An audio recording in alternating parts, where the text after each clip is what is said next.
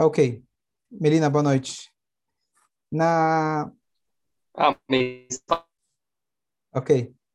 Na última aula, terça-feira passada, a gente estudou, começou a estudar sobre Mashiach, a gente falou algumas introduções, e eu queria hoje ler com vocês um trecho do Maimônides é, para reforçar aquilo que a gente falou semana passada, de que Mashiach, se a gente não estuda, parece um conto de fada.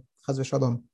Então, eu queria ler com vocês o Maimônides, e eu queria mostrar para vocês como funciona a estrutura é, do Maimônides, para vocês entenderem como que o Mashiach entra em tudo isso e como ele faz parte do esqueleto da estrutura do judaísmo. Sem Mashiach não existe o judaísmo. Igual que a gente falou semana passada, é igual que a gente fala, alguém fala, eu faço toda a Torá, só que não acredito em Deus. Isso é um pilar. Se você não acredita em Deus, o prédio cai. Se você não acredita em Mashiach, o prédio também cai. Então vamos entender hoje um pouco por que é tão importante e como isso faz parte da estrutura de toda a Torá.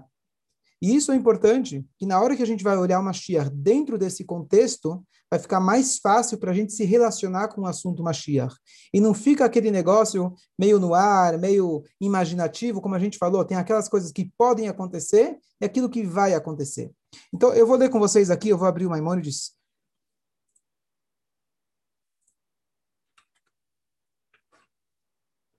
Só um instante.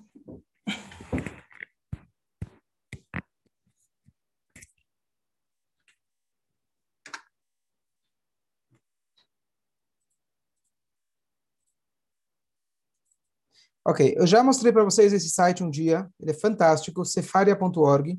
Você coloca aqui, ele traduz para o inglês e com o botão direito você clica, ele fica português. Aqui você tem, já vou mostrar aqui já de português direto. Ó, aqui Tanakh, Mishnah, Talmud, Midrash, tem milhões de livros aqui. Então, eu queria pegar com vocês a Alahá, a lei judaica, tá? A lei, ela se baseia, obviamente, na Torá. Aqui temos o Tanakh, rapidamente. Temos os cinco livros da Torá. Aqui estão contidas todas as 613 leis, mitzvot da Torá. Então, essa é a Torá. Estou passando rapidamente. Depois, a gente volta. Depois da Torá, nós temos os comentários da Mishnah, Talmud, ao longo das gerações. E nós temos um século XI, mais ou menos, que é a época que os legisladores, Rashi, é, o famoso Rashi viveu, depois o Maimônides, eles viveram. Então, se eu entrar aqui, Allahá significa lei, e nós temos aqui um dos, uma das obras do Maimônides, que se chama Mishnei Torah que, que é Mishnei Torá? Seria como se fosse um resumo da Torá, de tudo aquilo que a gente tem que fazer. Então, só para vocês terem uma ideia, ele escreveu 14 livros, e cada livro ele é composto de sessões, e cada sessão tem vários capítulos, e cada capítulo tem vários artigos. Então, por exemplo, aqui, Sefer Madá, ele tem aqui os fundamentos da Torá, é, leis de estudo de Torá, leis de idolatria, leis de chuvá, de arrependimento. Depois ele passa para Ahavá, amor, por exemplo, aqui circuncisão, leis de bênçãos, tefilin, mezuzá, leis do Shema, por exemplo. Depois zemanim, significa épocas, Shabat, depois você tem aqui é, o Yom Kippur, Sukkah, Lulav, e assim por diante. Depois tem o próximo livro, Mulheres, Casamento, Divórcio, e assim por diante. Kedushá, comidas proibidas, kasher, o abate kasher, e assim por diante. Sefer Aflaá, promessas, juramentos, o Nazir, que não existe mais hoje em dia, Zraim, são as leis agrícolas, é, não misturar espécies, os presentes que você tem que dar para o pobre, os presentes que você tem que dar para o Cohen, e assim por diante. Avodá, o, os, é, é, Avodá é o trabalho no templo. Então, os vários tipos de é, o, o, a, estrutura do templo, todo, todos os, os, utensílios que tinha no templo, o que não podia se fazer no templo, e assim por diante. Korbanot, todos os tipos de sacrifícios, das festas, de Pesach, etc. Tahará, tudo que está ligado com impureza e pureza. Então, tem do leproso, a vaca vermelha, e assim por diante. Vocês vão entender por que eu estou passando por tudo. Nezikim significa prejuízos, roubo, é, alguém prejudicou coisas do outro, é, assassinato, Depois, Kinyan, que significa aquisições, leis de vizinhança, leis de escravos, leis de é, um agente ou um, um, um, um é, sócio, vendas. Depois, Mishpatim, contratos, é, heranças, empréstimos. Depois, Shoftim, ok? Acompanha comigo.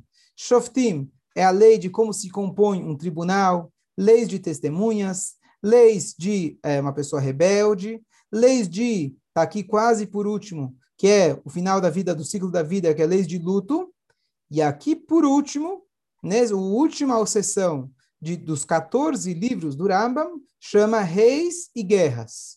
Nós temos na Torá é, várias leis pertinentes a um rei, várias leis como uma guerra deve funcionar, e aqui a gente vai entrar e nós vamos ver que temos aqui 12 capítulos.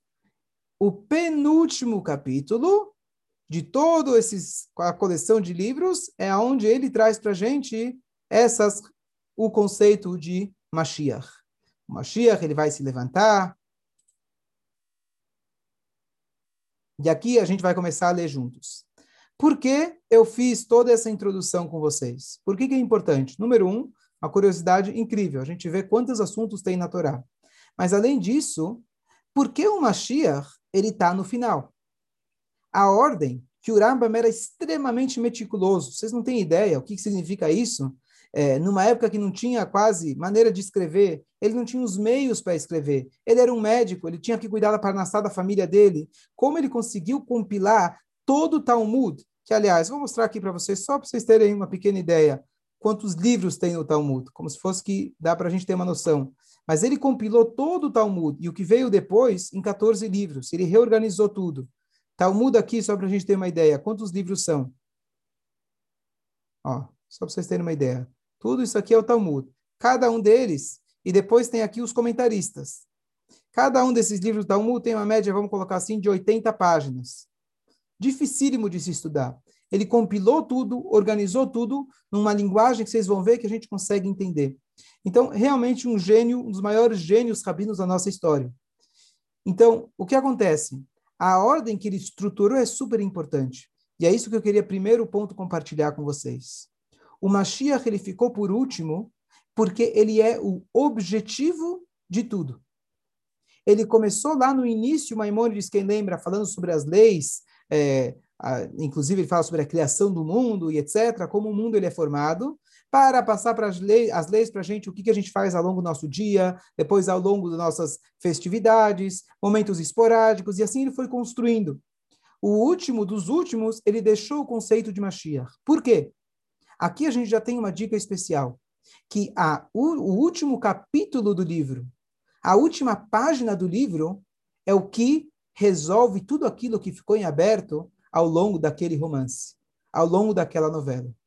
Esse capítulo é o objetivo de tudo. E vocês vão entender por que o Mashiach é o objetivo, e não como muitos interpretam como um prêmio. Mashiach não é um prêmio. Se comporta bem, você vai ganhar um prêmio chamado Mashiach. Não. Mashiach é uma consequência, mas é uma consequência necessária. O que, que é essa consequência? O que é o que a gente está esperando com Mashiach? E por que isso é tão importante? Então, isso também, uma vez que a gente só abrir o livro do Rambam, já fica mais fácil da gente entender. O Rambam, ele vem falar para nós o que pode e o que não pode. Simples. Ele é um livro de leis. Ele tem outros livros de filosofia. Nesse livro não tem filosofia. Tem o que pode e o que não pode. Ele diz, na introdução, que se você ler a Torá escrita e ler o meu livro, você sabe tudo o que você tem que fazer do judaísmo. Hoje, na prática, a gente não segue a opinião dele unicamente, então a gente precisa conhecer outros livros. Mas, se você ler a Torá e você ler esses 14 livros, você sabe de todos os assuntos possíveis que tem na Torá. Agora, o que acontece? Se você começa a ler o Rambam, ele é extremamente organizado, estruturado, e ele está falando simplesmente o que pode, o que não pode, como pode e, e quando pode. Uma pessoa ou um livro que ele é todo apresentado dessa forma, ele não vai chegar no final e falar, bom, a gente vai todo mundo voando pelas estrelas, vamos chegar em Israel e vai caber todo mundo e vai ressuscitar todo mundo. Não. O conceito que ele vai apresentar é na mesma lógica, na mesma estrutura que ele apresentou todo o resto da Torá. Quando ele falava das leis mais complexas e complicadas, ele chegou nos mínimos detalhes de maneira lógica, estruturada e baseada, obviamente, nas, nas, nos versículos do, da própria Torá. Então, o primeiro conceito que eu quero falar com vocês, que esse Rambam, na verdade, ele esclarece para nós e facilita para a gente conseguir se relacionar com esse conceito. Então, vamos ler com vocês, vamos ler juntos essa primeira, essa primeira alahá que ele coloca para a gente nesse, nesse conceito de Mashiach. Vamos descer novamente até o final. Reis e guerras. Capítulo 11. O rei Messias surgirá e restabelecerá a monarquia de David como era nos tempos anteriores.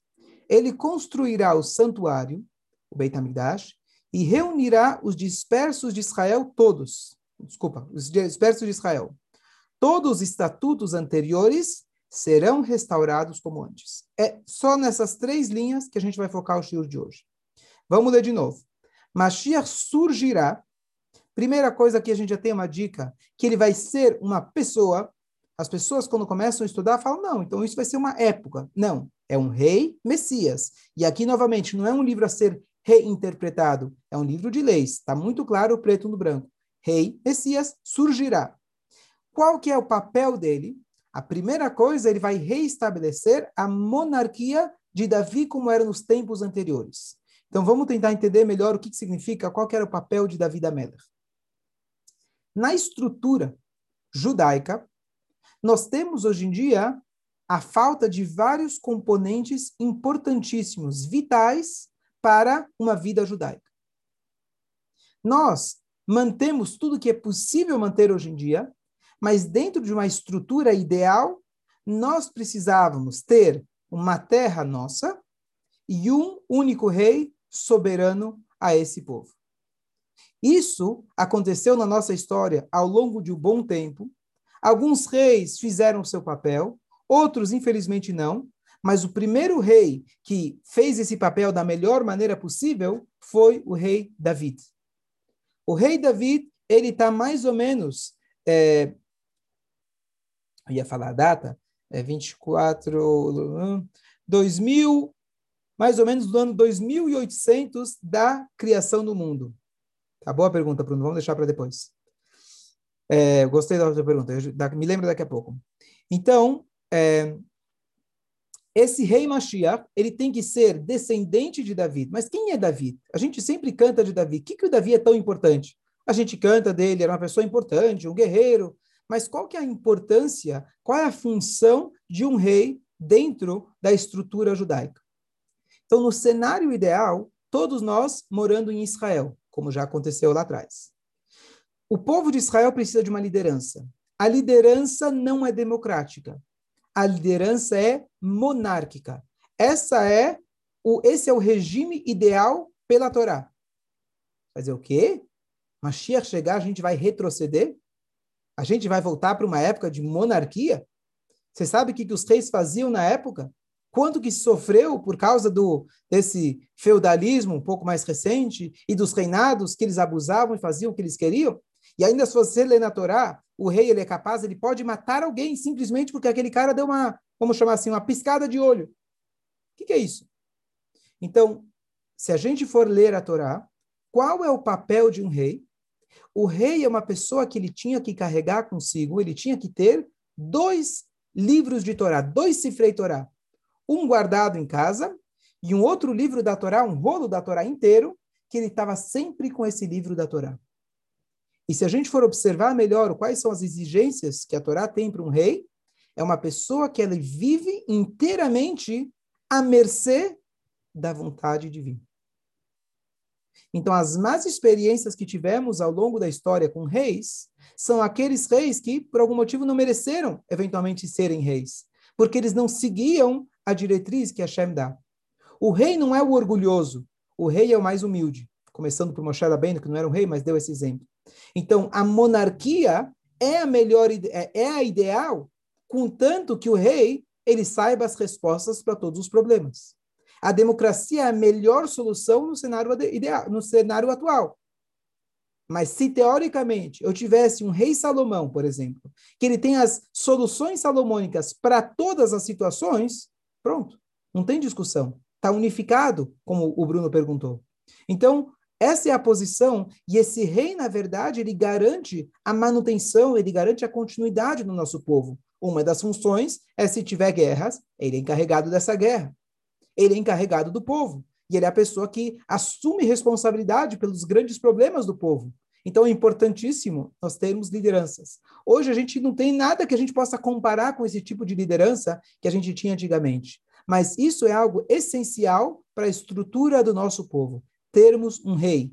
Esse rei seria como se fosse o canal direto, o canal direto, pelo menos um dos canais diretos, povo de Israel e Deus. Ele era a pessoa que representava Deus em todas as suas atitudes. Davi da Meller era 100% dedicado ao povo, assim também como Shlomo Meller e os demais reis que foram louvados ao longo da história. Então, esse essa figura é essencial para que nós possamos viver uma nova era. Qual que é essa nova era?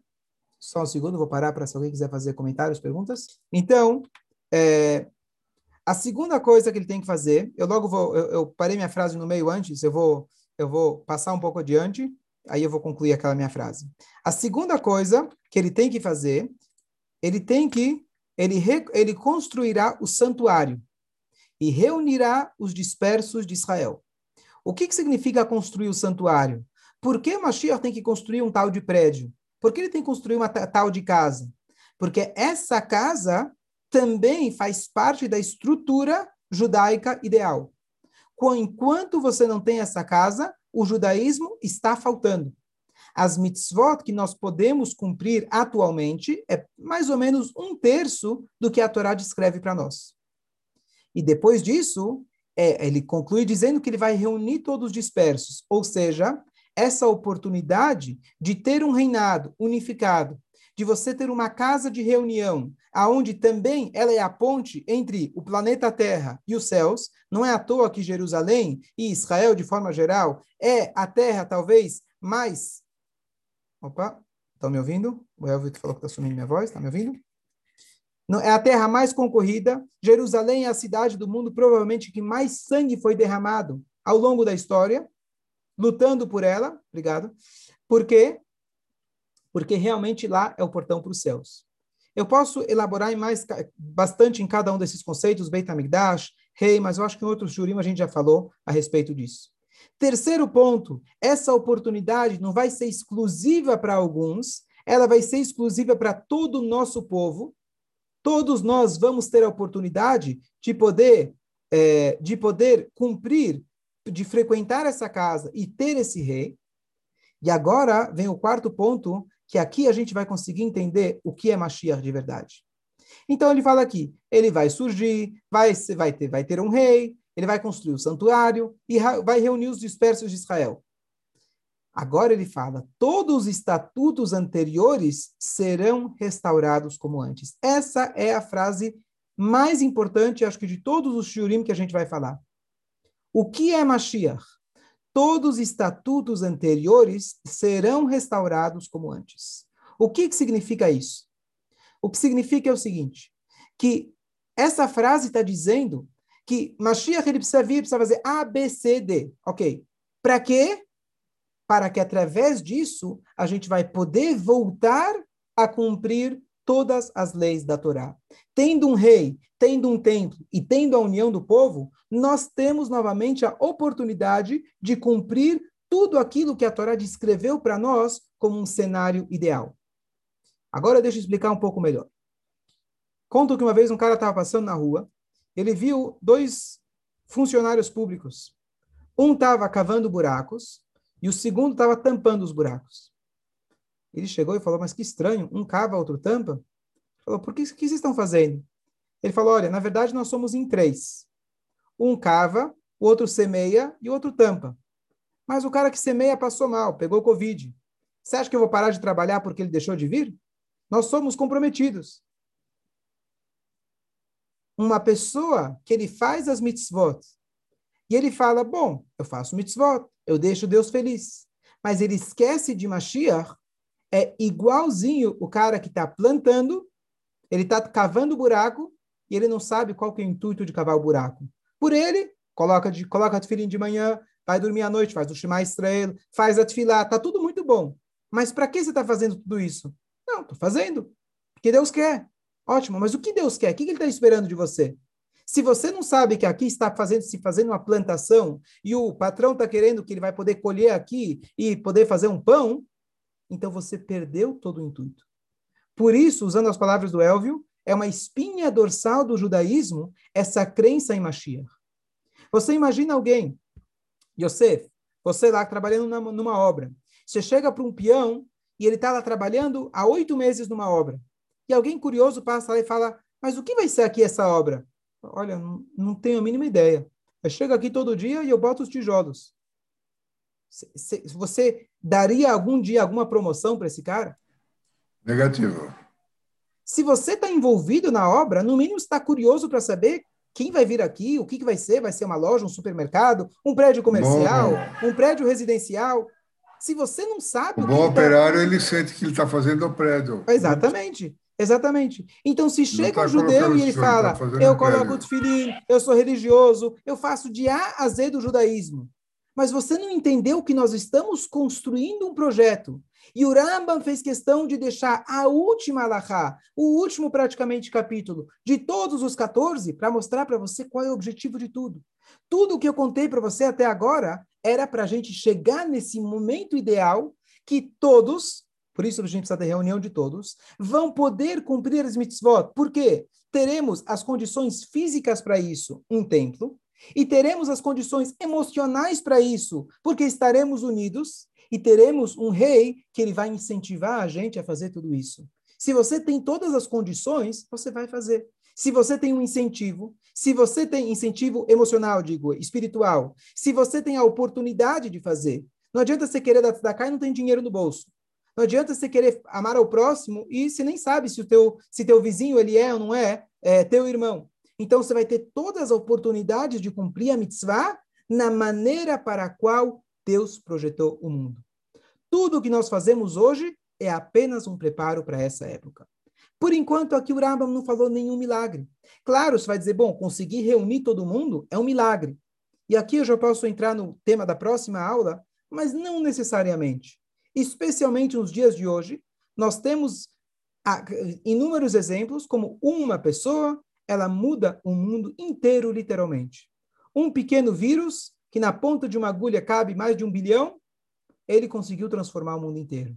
Com a comunicação que nós temos hoje, não é impossível. Claro que é maravilhoso, é uma coisa que até espanta, mas não é algo contra as leis da natureza dizer que um ser humano ele é capaz de transformar o pensamento de 6, 7 bilhões de habitantes. Não é impossível. Por quê? Hoje nós temos a comunicação fácil para isso. Você vai dizer, bom, como que ele vai construir o templo? Só se for na Uganda. Oriente Médio está meio difícil. Vamos chegar lá, é um pouco mais difícil da gente entender isso, mas tirando a parte, digamos, a parte política disso, a parte da, do, do, dos, das, da, é, é do, do, do da, da, o enfrentamento que ele vai ter para poder conseguir chegar nisso, mas o fato de construir uma casa, construir um lugar maravilhoso, quantas sinagogas a gente não tem construída? É tão difícil construir o templo? Ele vai orientar, a gente vai juntar a grana e vamos fazer. Não é algo fora da natureza. É maravilhoso. Será é difícil da gente é difícil a gente imaginar como que isso vai se conciliar com a situação atual. Vamos deixar isso para depois. Mas o que eu quero dizer é que, por enquanto, não tem algo fora da natureza. Não tem algo fora da natureza. Eu vou te dizer mais. Ontem eu estava sentado com um cara, ele mora aqui no Brasil, cresceu aqui, foi uma vez para Israel. Ele disse para mim que ele tem a solução para o Oriente Médio. Eu falei, vai para lá que você vai ser mais um. Tá certo? A Golda Meir falou na época que ela era presidente de não sei quantos milhões de presidentes, né? Israel, todo mundo é um presidente. Então, é, mas vamos dizer, chegou uma pessoa e veio com a solução. Se eu soubesse qual é, estaria fácil. Mas ele veio com uma solução, apresentou uma solução. O Trump tentou, tantos tentaram, e ele conseguiu solucionar. Eu não vou entrar agora é, Eu vi que você falou. Então, não vou entrar agora nesse detalhe. O que eu estou falando é apenas que não é algo fora da natureza. Não é algo como a gente fala contos de fada. Vamos ver como isso vai acontecer em mais detalhes. Mas o único ponto e mais importante de tudo que a gente falou é que Mashiach ele está vindo para concretizar não as suas vontades, não ser uma salvação, como você falou. Ele vai, vai me salvar dos meus tsures, dos meus problemas. Isso é consequência e até, digamos, secundário. O que must happen, o que precisa acontecer, vai acontecer. Deus criou o mundo e ele quer o prédio pronto. O prédio vai ficar pronto. É bom você entrar, é bom você logo entrar é, é, no, no, nesse canal, entrar nessa vibração, entender para que o prédio está feito, para que quando que ele fique feito, você não vai ficar, opa, eu não sabia para que que era. É bom você já começar a se preparar, vendo, visualizando o que vai acontecer. O que vai acontecer é uma oportunidade da gente ler tudo o que está na Torá e cumprir o que está na Torá. Por que, que isso é tão importante? Vamos deixar para a próxima pergunta, para o próximo shiur, se Deus quiser. Mas, basicamente, se nós temos a Torá, quem estava no shiur de hoje de manhã, nós temos a introdução da espiritualidade dentro de todas as áreas da nossa vida. Isso é o plano de Deus. O prédio que ele decidiu criar é, como a gente falou, o Ashrei, que ele fala, passa por todo o alfabeto, a, a, a, nossa, a nossa missão e o plano de Hashem é trazer a espiritualidade, a consciência em todas as áreas da nossa vida. A gente elabora mais, se Deus quiser, na próxima aula.